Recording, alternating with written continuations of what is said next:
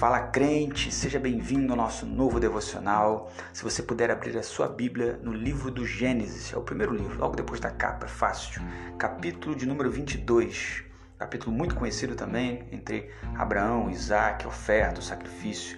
Eu quero ler com você apenas quatro versículos, versículos 6, 7, 8 e 9 de Gênesis 22.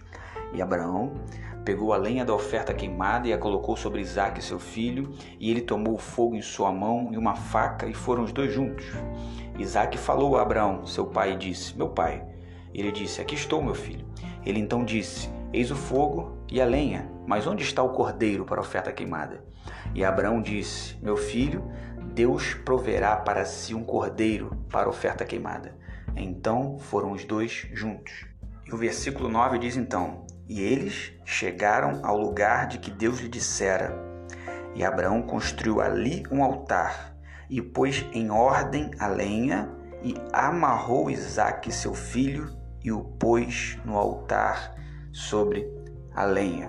Alguns ensinamentos rápidos dessa poderosa passagem, desses quatro versículos. Primeiro, compreensão de que obedecer é sempre melhor do que sacrificar. Não confunda a ideia, o conceito bíblico, melhor dizendo, de que obedecer é melhor do que sacrificar, com o conceito ou com a ideia de que não se precisa ou se não se deve nunca mais, em circunstância alguma, fazer sacrifícios.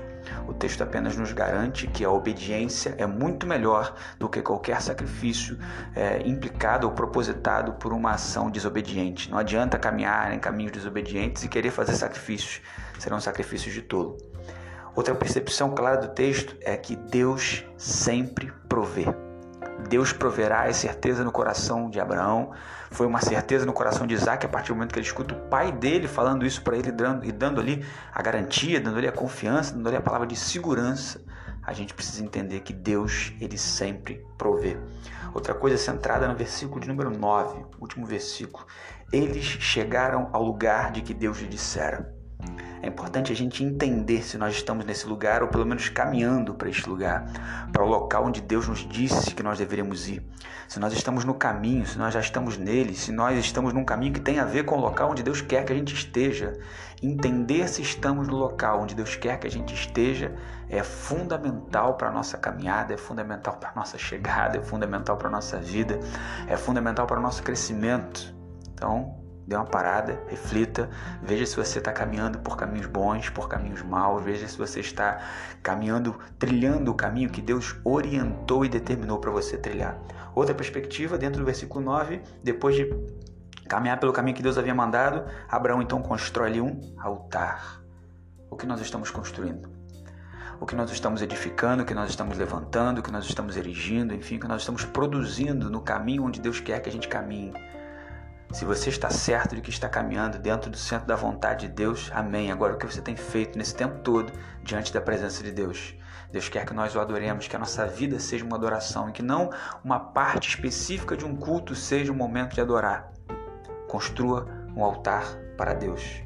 Outra perspectiva, pôs em ordem a lenha que tem que ser colocada em ordem na sua vida aí para que surja lá Levítico 6,13, um texto clássico do fogo dever, né, devesse ali é, arder continuamente sobre o altar, para que a oferta fosse aceita por Deus com uma ideia de continuidade. A lenha precisou e precisa ser colocada em ordem. O que precisa ser colocado em ordem na nossa vida?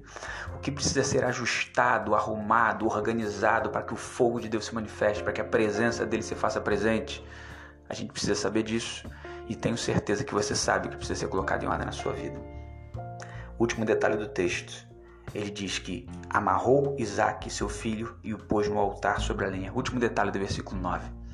A perspectiva aqui não é mais Isaac, o filho, a pessoa, é o sacrifício, é a oferta. Era aquilo que ele tinha com mais precioso. Você já escutou essa expressão umas 200 mil vezes se você já foi em algum culto, no sentido de que você tem que amarrar o seu Isaac. Quem é o seu Isaac? Você tem que jogar fora, lançar fora, enfim.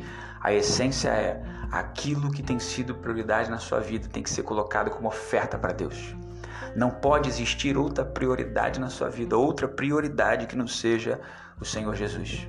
Não é para você viver sozinho, isolado no mundo, só orando, não é isso, mas entender que idolatria é tudo aquilo que eu coloco no lugar que é exclusivo de Deus. O lugar exclusivo de Deus é a prioridade da sua vida e tempo é prioridade, então priorize o seu tempo de adoração a Deus, priorize o seu tempo de devocional, de leitura da palavra, de oração e de busca por esse Deus. Guardemos essa palavra com essência. Deus continua provendo. Entenda se você está no lugar onde Deus quer que você esteja, que você possa estar de fato construindo um altar. Perceba o que você tem construído, construído com a sua vida. Coloque em ordem a lenha e amarre aquilo que tem incomodado, atrapalhado a sua intimidade com Deus. Que essa poderosa palavra nos abençoe nesse dia, em nome de Jesus. Amém.